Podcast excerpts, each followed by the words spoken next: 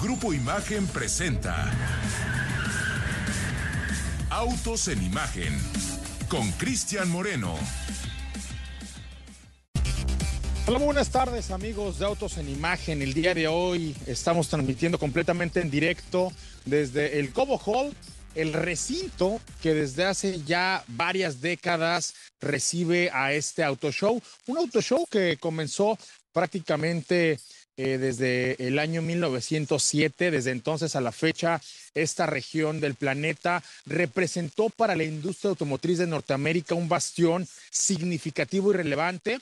La evolución de estas eh, tres grandes marcas, de estos tres grandes grupos automotores. Por un lado, en su momento lo que era Chrysler, también General Motors y Ford evidentemente dependían de que le fuera bien a Detroit. Así es que lo que aquí hemos eh, visto con el paso del tiempo ha sido precisamente la evolución de ese músculo automotriz. Pero hoy es una realidad totalmente distinta a la que estamos viviendo. El 2023 también representa la vuelta de un auto show que migró de la época de Sembrina hacia el verano y que cuando esto se iba a ejecutar por vez primera, pues nos cayó una pandemia que cambió por completo absolutamente todo el panorama automotriz. Sin embargo, 2023 recibe a un auto show que se niega a caer sin dar la batalla, que se niega eh, a no presentar lo que nos tiene acostumbrados a ver y que el día de hoy, precisamente, una vez más basado en los tres grupos automotores que están justo avecindados en esta, en esta región, en la zona de Michigan, ha tenido presentaciones importantes, relevantes y significativas. De ellas hablaremos en un ratito. ¿Por qué? Porque abrió apetito la noche de ayer la eh, marca Ford. Presentaron una F-150 que evidentemente será una camioneta importante para la región. 46 años con un liderazgo eh, indiscutible pues obligan a este, a este vehículo a transformarse, actualizarse y de eso hablaremos en un ratito. Posteriormente, ya el día de hoy, eh, Jeep eh, ellos la denominaron como la marca más patriota de los Estados Unidos. Nos presentó un vehículo 100% pick-up y 100% Jeep. Allá en México, eh, la JP, acá en Estados Unidos, Gladiator. Esta pick-up que se actualiza, que se consolida como un vehículo mejor conectado ahora, más seguro, evidentemente, pero también muy versátil. Algunos ajustes ahí quirúrgicos que se presentaron en esta Jeep Gladiator le permiten hoy ser protagonista de este auto show. Y más atrás, allá General Motors también eh, se atrevió a traernos una actualización importante de la Acadia, tanto en su versión 84 como en su versión de Nali. De eso y de muchas cosas más estaremos hablando el día de hoy. Aquí a unos eh, metros de mí se encuentra el señor Ricardo Eduardo Portilla. Rick, ¿cómo estás? Muy buena tarde. ¿Qué pasa, mi querido Cristian? Muy buenas tardes y pues un gusto enorme ser tu coequipero en esta aventura del Auto Show de Detroit. Un Auto Show que pues hace un año, recuerdo, se dio cita, abrió sus puertas en esta época del año y que bueno, pues fue y sirvió de marco para presentar la séptima generación de Mustang. Hoy, un año después, pues ya nos encontramos aquí, como bien mencionas, pues cubriendo esta presentación que Jeep dio sobre este vehículo, el Jeep JT, como lo conocemos en México, y que sí, efectivamente, pues tiene cambios sutiles que lo siguen manteniendo vigente para el gusto del público, pero sobre todo y algo que me llamó la atención, la semana pasada tuvimos justamente un taller sobre todo lo, lo que iba a estar presentando este nuevo Gladiator este nuevo JT para nuestro mercado. Y algo que me llamó la atención, pues es esta opción que está dando en materia de conectividad, que son una serie de rutas que van a venir precargadas, pues prácticamente para que tú puedas seleccionar e ir disfrutando de las rutas eh, avaladas que ya Jeep está ofreciendo a sus clientes. Platicamos de ello más adelante, Chris. Toda esta sorprendente conectividad ahora le permitirá a los jiperos ya no depender, depender únicamente de Juan Bosco, sino poder precargar ahí en su sistema de infoentretenimiento más de 60 rutas e inclusive poder pagar una membresía para tener hasta 3.000 distintas opciones de cómo movilizarte eh, esto aquí en la Unión Americana y también en algunas regiones de Canadá. Lamentablemente todavía no tenemos allá en México este servicio, pero estoy seguro que cuando, que cuando llegue será eh, Juan Bosco el primero que irá a recorrerlas, mi querido Ricardo. Seguro que sí, Cris. Oye, y allá en la Ciudad de México, dos horitas menos, este, está el señor Pablo Alberto Monroy Castillo. Pablito, ¿cómo estás? Muy buena tarde. ¿Qué tal, señor Moreno? Muy buena tarde. Buena tarde al auditorio. Eh, pues también información importante eh, aquí en nuestro país. Eh, de entrada, OnStar hoy celebró 10 años de presencia o 10 años de operaciones en México. Y también dio a conocer que actualmente ya cuenta con 250 mil usuarios activos y con presencia en 25 líneas de producto, tanto de Chevrolet, Buick, GMC y Cadillac, lo que significa pues ya el 80% del portafolio de productos de General Motors. Eh, me llama mucho la atención eh, tres, tres aspectos con los que OnStar quiere terminar este 2023, tres novedades con las que cerrarán este año. Y obviamente la primera es que eh, ofrecer el nuevo servicio de asistencia médica de emergencias para brindar ayuda en lo que llegan eh, las primeras, eh, los primeros apoyos al lugar de un accidente con heridos. El segundo punto es una mejora al servicio OnStar eh, Guardián que ofrece asistencia en emergencias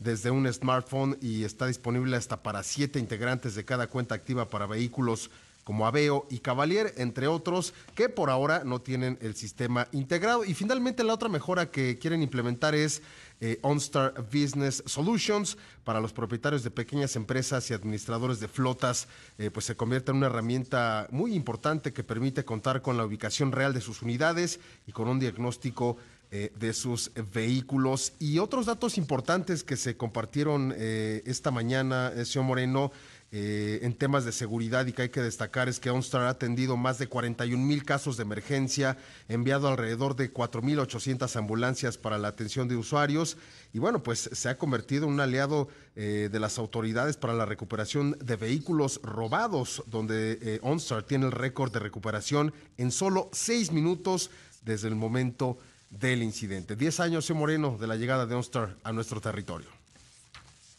Eh, mira, Pablo, yo creo que de 10 años para la fecha han cambiado muchas cosas. Me parece que la evolución de este sistema es una que le ha permitido inclusive sacar el, eh, el sistema, sacar el servicio del auto y hoy poderlo eh, vincular con un teléfono móvil. Estas son eh, ventajas y virtudes significativas. Obviamente todo el sistema de telemática alrededor de OnStar le ha permitido a la propia General Motors en nuestro territorio ofrecer servicios que al día de hoy no han sido igualados por ningún otro grupo automotor y esto pues es parte de la gran apuesta tecnológica eh, con la que ha contado General Motors gracias a este sistema que acá en la Unión Americana obviamente tiene más servicios, obviamente tiene más años, pero que definitivamente es eh, un músculo importante para poder darles a los usuarios de este grupo automotor, pues servicios que de otra forma sería muy complicado integrar en una sola aplicación. Y evidentemente el trabajo que han hecho, por ejemplo, y tú lo acabas de mencionar, con, todas las eh, fuerzas policíacas, con, con, todas las autoridades, pues es uno que definitivamente pone en un lugar muy, muy importante y privilegiado a este grupo. Eh, muchas felicitaciones a todo el equipo que a lo largo del tiempo ha hecho que OnStart haga la diferencia, no solamente eh, en la compra de los autos, porque esa es una que eh, creo yo que el propio grupo ha trabajado desde otra trinchera, sino sobre todo en la usabilidad y en el día a día con el que hoy los vehículos que cuentan con, con OnStart pues han, han sido privilegiados y, y se pueden eh, obviamente utilizar, Pablo. Así es que felicidades por estos primeros 10 años, estoy seguro que vendrán muchos más y con mucho éxito. Y otra cosa que pasó ayer por la noche y que también, eh, por un lado, hace que me emocione por lo que, por lo que vi, por lo que eh, tuve la oportunidad de presenciar, pero por otro lado me hace estar muy triste, es precisamente este lanzamiento que hubo de la edición con la que se despide el mítico R8 de la marca de los cuatro aros, en donde estuvimos presentes y en donde tú, mi querido Pablo Alberto Monroy Castillo, pudiste ver que pues se cierra un gran ciclo. Yo estoy seguro que en el futuro eh, la, la, base con la que el R8 llevó a Audi, a una categoría con la que previo al R8 ni siquiera era cercana a la marca de los cuatro aros, que es la de los superdeportivos, volverá a lo mejor con, con, otras tecnologías, volverá a lo mejor con otras prestaciones, volverá muy seguramente con otro diseño, pero esta eh, llave de acceso, e, este, esta categoría a la que llevó el R8 a Audi será una que quedará marcada en la historia como una muy significativa y que con la presentación del vehículo que vimos la noche de ayer, pues llega al final de esta etapa, Pablo. Y es un coche que se despide de en una segunda generación. Eh, y, y, bueno, pues al final en México, México representa para el R8 en términos de mercado y de ventas el séptimo lugar. El primer lugar es Estados Unidos. Y, bueno, pues para nuestro territorio se despide con esta edición Das Finale, que al final toma como base el, R8 Coupé V10 Performance 4, es decir, trae eh, cuenta con tracción integral, al que eh, van eh, equipando ¿no? con elementos muy exclusivos para crear esta edición final que llega a nuestro país con una, con una producción de 51 unidades únicas y exclusivas para nuestro territorio. Y el objetivo de Audi con este coche, eh, insisto, para estas 51 ediciones eh, en nuestro mercado era darle un toque de alguna forma eh, mexicano, ¿no? Por eso es que eligieron los tres colores verde, blanco y rojo que representan nuevamente la, la, bandera de nuestro país, el interior con este forrados en piel, con este acabado como color camel, que también representa los colores que, lleva el águila ¿no? al centro de, la bandera.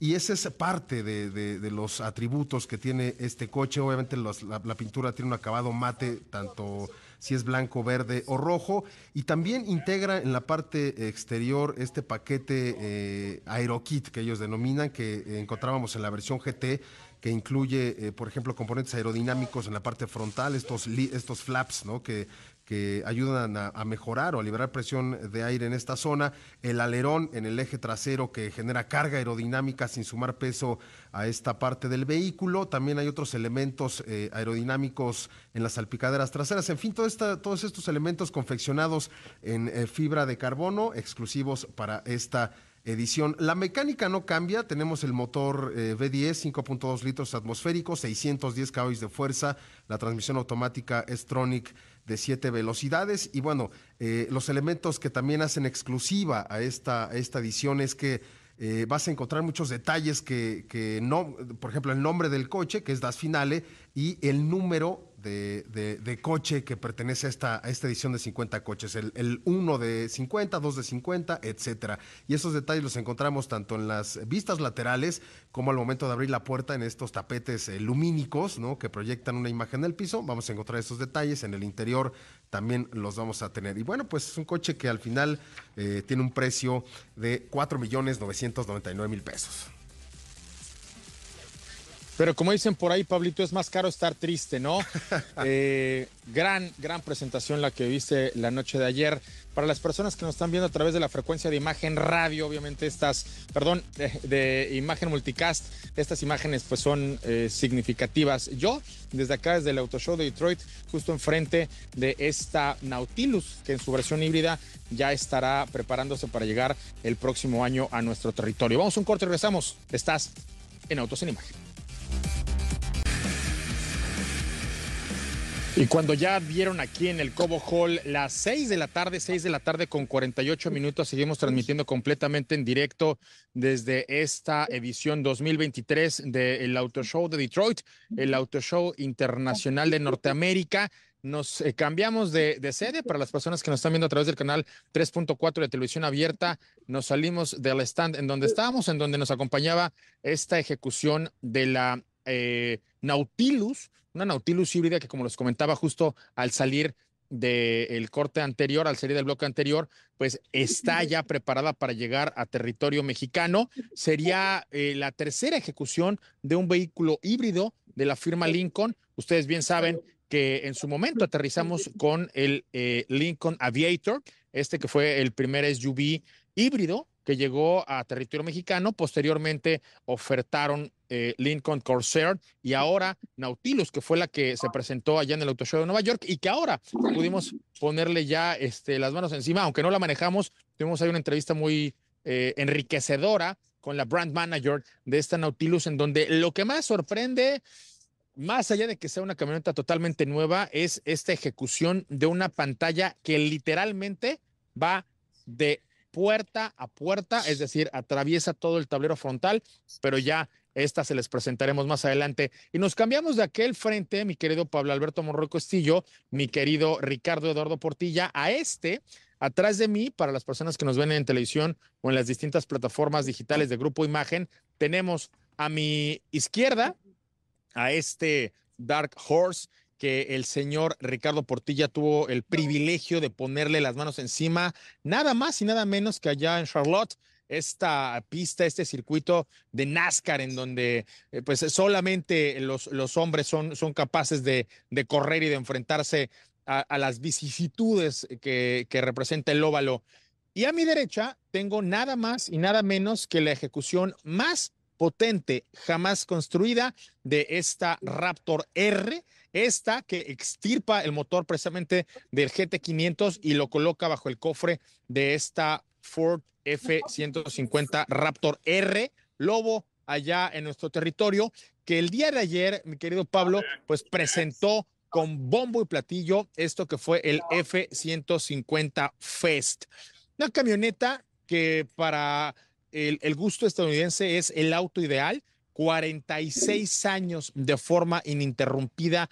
Esta ha sido la pickup que manda en Estados Unidos. Y no solo eso, también es el vehículo más vendido acá en la Unión Americana. El día de ayer en una presentación eh, muy emotiva, porque debo decirlo de esta forma, muy nacionalista, eh, la situación que en este momento está enfrentando la industria automotriz estadounidense con una tensión evidente entre el sindicato de trabajadores de la industria automotriz, la UAW, y la industria automotriz representada por los tres grupos, obviamente el grupo Stellantis, obviamente el grupo eh, General Motors y Ford, pues le dio a esta presentación un tinte muy particular. ¿Por qué? Porque Ford presentó evidentemente todos los atributos, evidentemente todas las actualizaciones, todos los cambios. Habló eh, específicamente de la orientación que tiene en este momento eh, la F-150 como un vehículo híbrido, porque también es ya la pickup híbrida que más se vende en Estados Unidos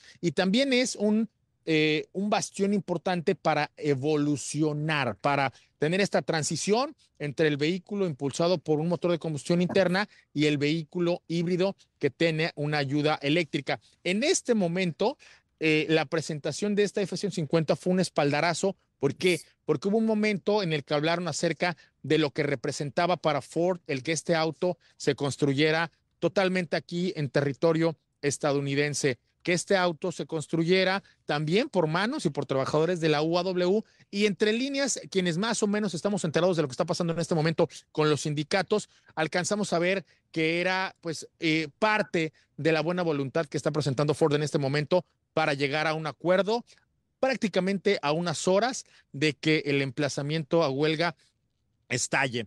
Entonces, eh, la presentación por un lado, sí tuvo mucho de lo que va a representar la actualización. Es un vehículo que mejora los números, que mejora las cifras de, de las pickups. son pickups que son más eficientes, son pickups que también son más poderosas, son pickups que mejoran equipamiento, son pickups que incorporan eh, sistemas de seguridad, por ejemplo, este que ya monitorea 24/7 las pickups y en caso de tener, por ejemplo, eh, un, conato de robo o que alguien encienda sin tu permiso la camioneta, de inmediato va a tener un monitoreo que va a estar presente en estas, en estas nuevas aplicaciones. También vimos cómo estaban presentando una nueva etapa, una que honestamente pues ya es eh, incorporar a Ford a una era en donde ya habíamos visto que la propia Cheyenne ya tenía una nueva, una nueva etapa de la batea, que la propia RAM ya había presentado desde hace algunos años una nueva también tapa de la batea, pero ahora Ford llega con esta nueva tapa. Más que la tapa, me parece que lo que está reiterando la, la Lobo, la F-150, es recordarle al mundo que es un vehículo absolutamente versátil y al mundo occidental, es decir, son vehículos que en Estados Unidos se mueven como pez en el agua, pero que tal vez para otros territorios no están tan bien adaptados. Muchas versiones, muchos niveles de equipamiento, algunas actualizaciones importantes con respecto a los consumos de combustible, algunas actualizaciones importantes con respecto a los números, es decir, los caballos de fuerza que oferta, también algunas actualizaciones en temas, por ejemplo, de seguridad y de eh, personalización, pero esto fue parte de lo que vimos anoche en el F-150 Fest, un festival muy americano, un festival que se ejecutó prácticamente a unos metros, Ricardo, de donde tú estuviste precisamente aquí el año pasado, viendo la presentación del Ford Mustang.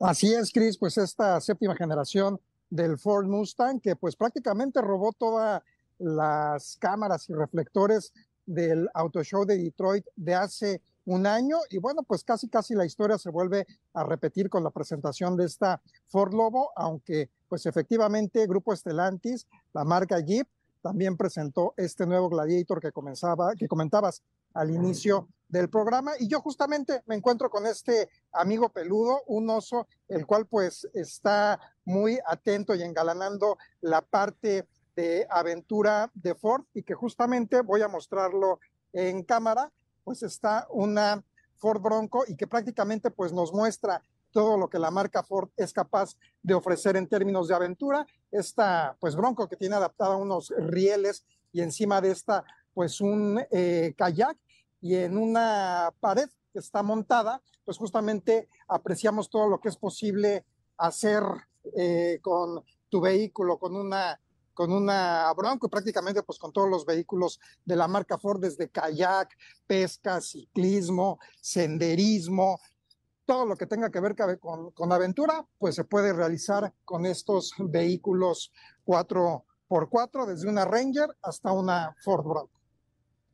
Y fíjate que yo me vine del otro lado, en donde están los vehículos de alto desempeño de Ford. Eh, tú te acercaste más al tema del off-road. Yo me quedé con los de alto desempeño. Del lado derecho tenemos este Dark Horse, que es evidentemente un Mustang totalmente inspirado en las carreras. Del lado izquierdo tenemos a esta Raptor R, una pickup que obviamente nos habla de hasta dónde es capaz de ir Ford ya eh, e, están encendiendo por ahí también otro, otro Mustang, porque como bien dices, la batalla por...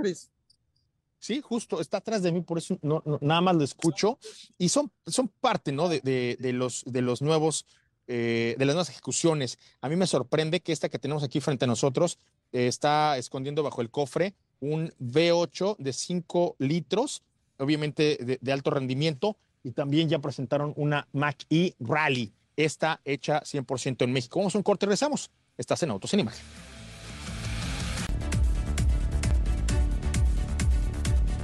Bueno, ya dieron las 7 de la noche y seguimos transmitiendo completamente en directo desde aquí, desde el Auto Show de Detroit, este Nayas, que ahora nos ha recibido con algunas gratísimas sorpresas para las personas que nos están escuchando a través de la frecuencia de imagen radio. Detrás mío, y perdón el movimiento de la cámara, detrás mío está justo esta pickup que va a ser recordada por los amantes del motor Gemi como la última TRX de la historia, una pickup que evidentemente cambió por completo la historia de estos vehículos. ¿Por qué? Porque puso bajo el cofre el motor más poderoso que jamás se había montado en una pickup de producción en serie. Esta TRX, como ustedes bien lo saben, pues llegó a cambiar la historia de las pickups porque le hizo una muy dura competencia a la Raptor, inclusive obligó a que Ford pusiera bajo el cofre de la Raptor este, eh, esta máquina, este bloque del, del eh, GT500, mi querido Pablo Alberto Morro Castillo, y ahí empezó una guerra que, pues al final del día, a los únicos a los que benefició fue a los fans de las pickups de alto desempeño, inspirados siempre en esta, eh, en esta competencia que es la baja. Obviamente los autos con grandes suspensiones, con grandes motores, pero que son capaces de ir rapidísimo sobre territorios off-road, pues fueron los que eh, terminaron por beneficiarse con esta ejecución de la TRX que obligó a la Raptor a sacar una Raptor R, eh, Ricardo. Así es, Chris, y pues una, un especímen que está a punto de decir adiós, pero que como lo platicamos en su momento aquí en Autos en Imagen, pues justamente se convertirá en el objeto de deseo de muchas eh, personas y evidentemente un vehículo que será de colección. Y fíjate, rápidamente, eh, déjenme mostrarles, porque aquí donde me encuentro ubicado, pues está a punto de subirse a una plataforma el eh, recién presentado Jeep Gladiator, Gladiator para eh, Estados Unidos, Jeep JT para el mercado mexicano y que justamente pues hizo su presentación hace unas cuantas horas tanto en las versiones Willis, Rubicon y Mojave está prácticamente tomando eh, pues algunos elementos del eh, renovado Wrangler y que prácticamente pues eh, vamos a estar viendo con mejoras estéticas importantes, pero sobre todo, y como bien lo mencionabas, pues con temas de conectividad. Fíjate que este Gladiator que te tocó la, la gran suerte de en este momento estar viendo cómo están transformando el stand, se presentó hoy por la mañana con una actualización importante, no solamente de los temas estéticos, me llamó la atención que, por ejemplo, le hicieron un rediseño a la parrilla, una eh, emblemática parrilla de siete barras. También quitaron la antena, una, eh, ejecución muy particular porque las antenas, pues durante muchos, pero muchos años siempre habían estado colocadas de la misma forma, en el mismo lugar. Posteriormente, pues ya incorporaron estas aletas de tiburón, pero lo que ahora nos está presumiendo Jeep es precisamente un vehículo que al día de hoy, pues ya tiene una tecnología distinta. Pero más allá de esto, Ricardo, me parece que hay dos, hay dos temas bien interesantes que justo se presentaron hace un ratito. Uno de ellos, evidentemente, el tema de hacia dónde quiere llevar Jeep el estilo de vida de los, propiedad, de los propietarios de, las, eh, de los vehículos de, de, Jeep.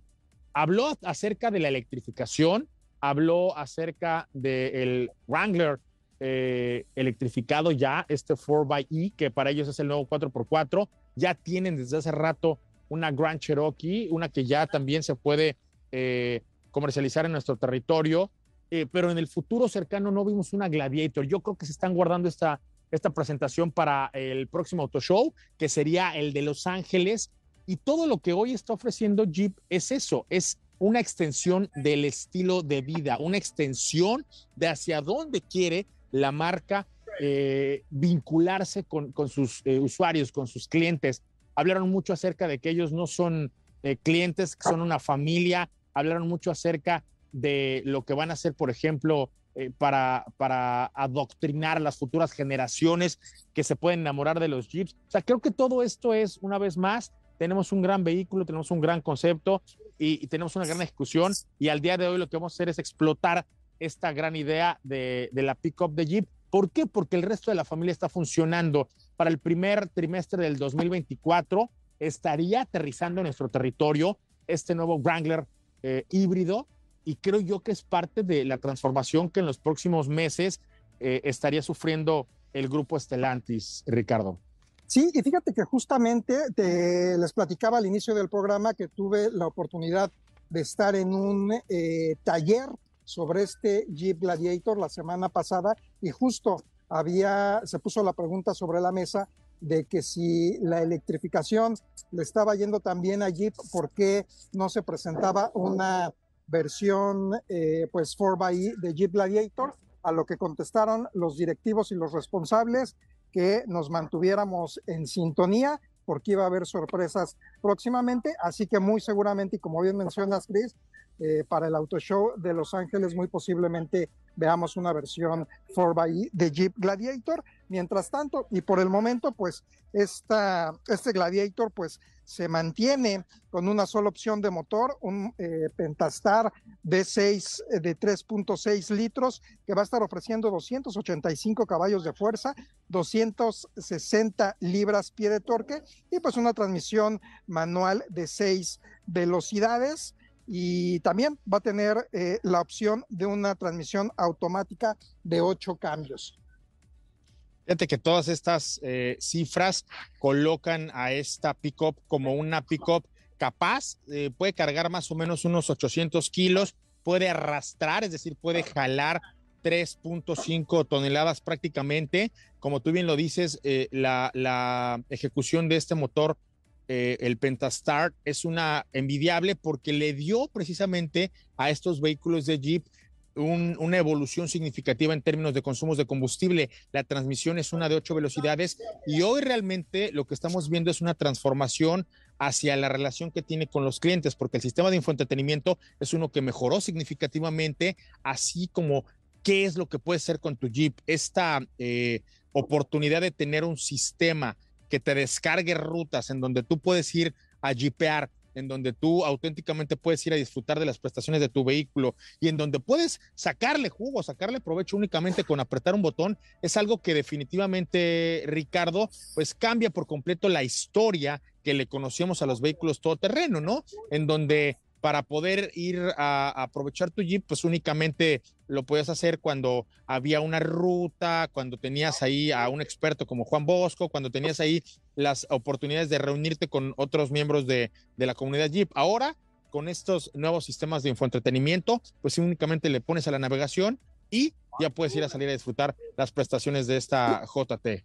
Sí, y fíjate que justo estaba esta pregunta en este taller que les comento, porque decían que si con la integración de tanta tecnología no se perdió un poquito el espíritu de la marca, de Jeep, del producto, en cuanto a salir, pues, eh, a retar a la naturaleza, aventur aventurarse a lo desconocido. Sin embargo, pues la respuesta fue tajante y contundente respecto a que no, ese seguirá siendo el espíritu de Jeep, más bien lo que se busca es incrementar todas estas experiencias de una manera muy segura con esto que mencionas de las rutas precargadas en el sistema de infoentretenimiento de navegación, pues justo lo que se busca es que se puedan compartir rutas que a lo mejor y en determinado momento pues se desconocían y de alguna manera pues ya se van a estar marcando justo para que la gente pues pueda disfrutar de algunas, eh, algunos trayectos, algunos recorridos que de otra manera no hubieran sido, sido posible y evidentemente pues eh, privilegiando la, la, seguridad de los conductores a bordo. Oye, me suena esto, Ricardo, a como cuando estás en algún videojuego o, o, o en alguna experiencia este, virtual y vas eh, descargando o vas desbloqueando niveles, ¿no? Ahora Exacto. estas rutas eh, fueron más de 60 las que ya pusieron a disposición de los clientes que tienen el, el vehículo pero si tú te suscribes, pueden ser hasta 3000 los distintos eh, recorridos que puedes hacer con, con esta eh, nueva aplicación, ¿no? Así es, es correcto. Puedes ir, puedes este, tener acceso a toda esta cartografía, por así, así decirlo. No nada más te va a marcar el camino de, de la ruta, sino también te va a ir diciendo de alguna manera a lo que te vas a estar enfrentando, ya sea pues de repente arena, lodo, cruces de río, pendiente ascendente, descendiente, y obviamente pues tú eh, pues aprovechar ahora sí que al máximo las capacidades de tu Jeep, en este caso del Jeep JT como lo conocemos en México, el cual pues sigue siendo 100% Jeep, pero también 100% pick-up.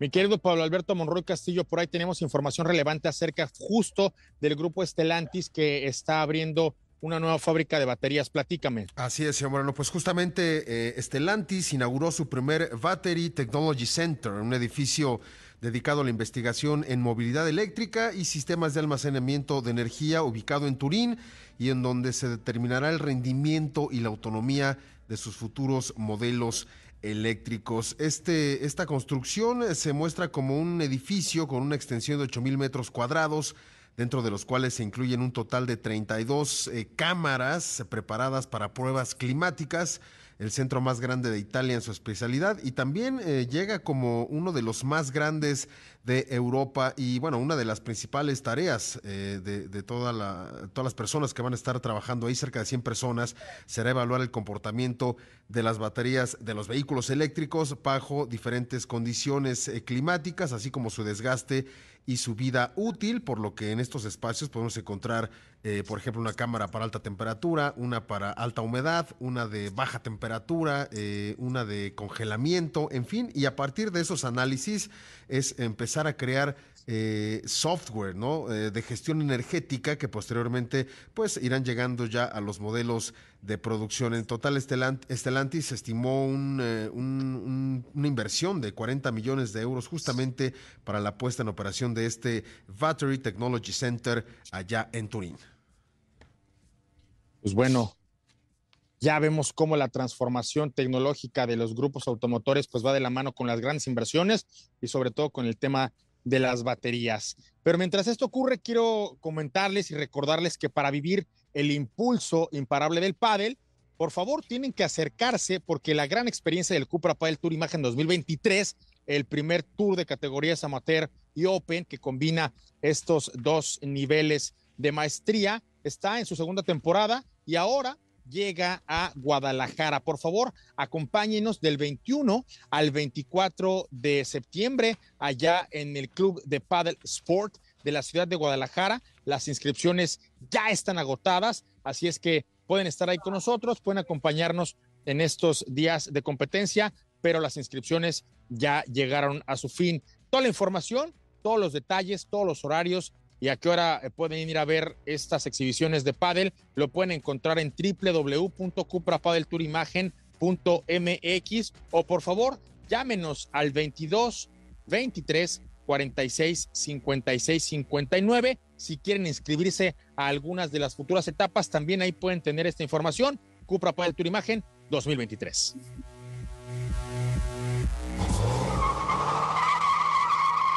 Hacemos un alto Mitos y realidades sobre los autos eléctricos, presentado por Jack.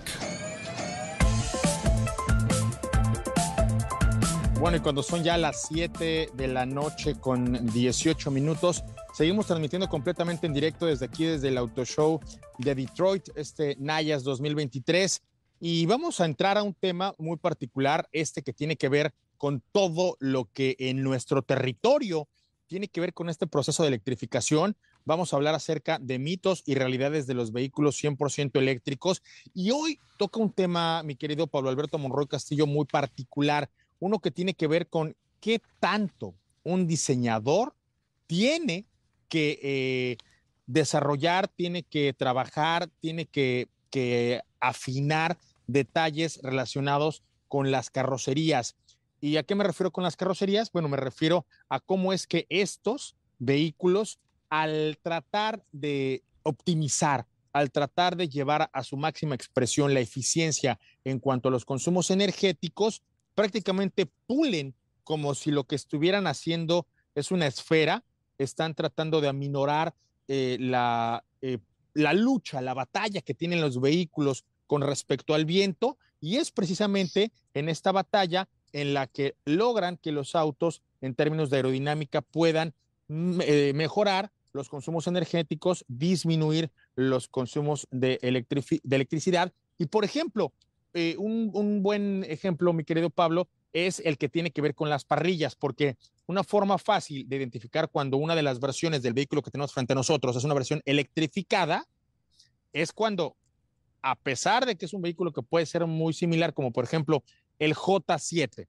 que tiene una versión impulsada por un motor de combustión interna, y el EJ7, que es un vehículo 100% eléctrico. En el caso específico del EJ7, lo que ocurre es que quitan la parrilla y ahí únicamente vemos, pues, eh, como si estuviéramos hablando de una portezuela o como si estuviéramos hablando de un parabrisas o como si estuviéramos hablando del medallón, únicamente vas a ver una superficie plana.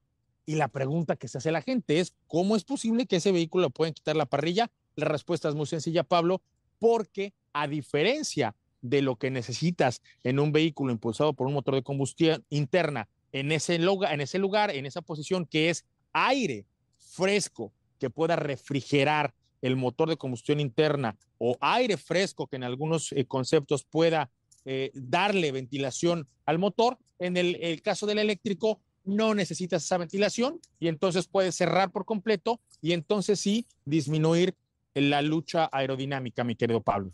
Así es, señor Moreno. De hecho, bueno, esencialmente el objetivo de estas parrillas, más allá de ser un elemento eh, de diseño, pues eh, funciona para la entrada de aire que toque el radiador que enfría eh, justamente un motor de combustión interna. En este caso, bajo el cofre de un eléctrico, por lo general no encontramos nada, ¿no? De hecho, hay, hay, hay marcas que aprovechan este espacio para agregar algún compartimento de carga y incrementar eh, el espacio de carga tanto en la cajuela como en la parte eh, delantera. Y, esa es la razón por la que los coches eléctricos no tienen esta, esta parrilla como tal, tienen esta cubierta que obviamente eh, gracias a este elemento que no se requiere en los coches eléctricos, pues no solamente puedes jugar más con el diseño del coche, sino también mejoras el coeficiente aerodinámico del vehículo. Y aquí entramos en un, en un, concepto muy interesante porque en esencia este coeficiente aerodinámico es una medida que indica qué tan eficiente es un vehículo al momento de desplazarse a través del aire. También se conoce como coeficiente de arrastre, de arrastre o de resistencia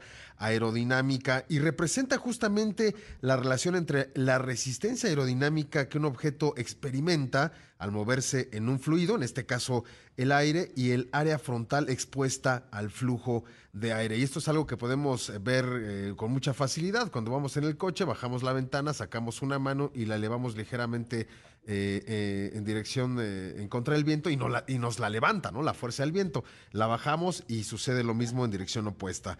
y bueno, al final, un coeficiente aerodinámico bajo conduce a una menor resistencia al avance, lo que significa que el motor, en este caso los motores eléctricos, necesitan menos energía para mover el vehículo y esto se, esto se traduce eh, en una mayor autonomía en el caso de los vehículos eléctricos, donde la autonomía pues es un factor fundamental eh, para su funcionamiento. Por otro lado, también eh, una forma aerodinámica reduce la resistencia del aire, permitiendo que el vehículo alcance velocidades más altas con menor esfuerzo.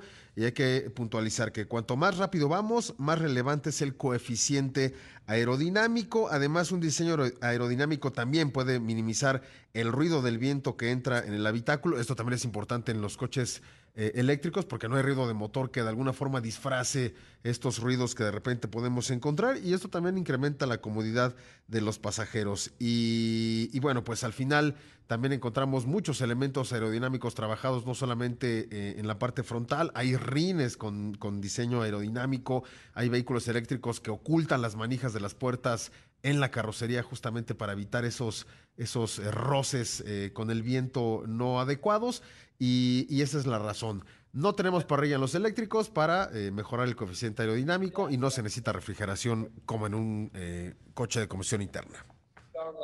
Es correcto.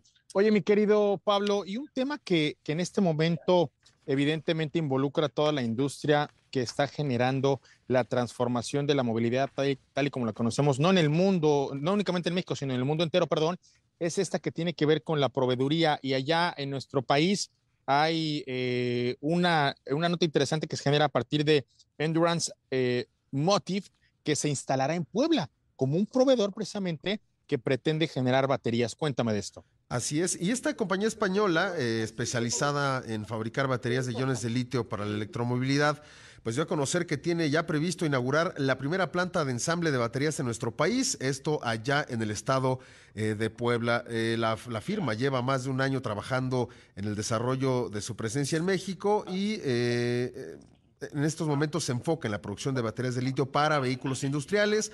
Sin embargo, pues su alcance se ha expandido para incluir también motos eléctricas y está trabajando en el desarrollo de productos destinados a barcos y soluciones de movilidad urbana. Y bueno, pues además de la ubicación estratégica de Puebla, eh, la compañía tiene pues la intención de colaborar estrechamente con proveedores locales para incorporar productos mexicanos en su proceso de fabricación y de alguna forma pues fortalecer tanto la economía local y fomentar pues la, la creación de empleo en la región. No dieron una fecha precisa de cuándo será la inauguración, pero ellos ya lo mencionan que será en el corto plazo y bueno, pues será la primera planta eh, que en México que ensamble ya baterías de iones de litio.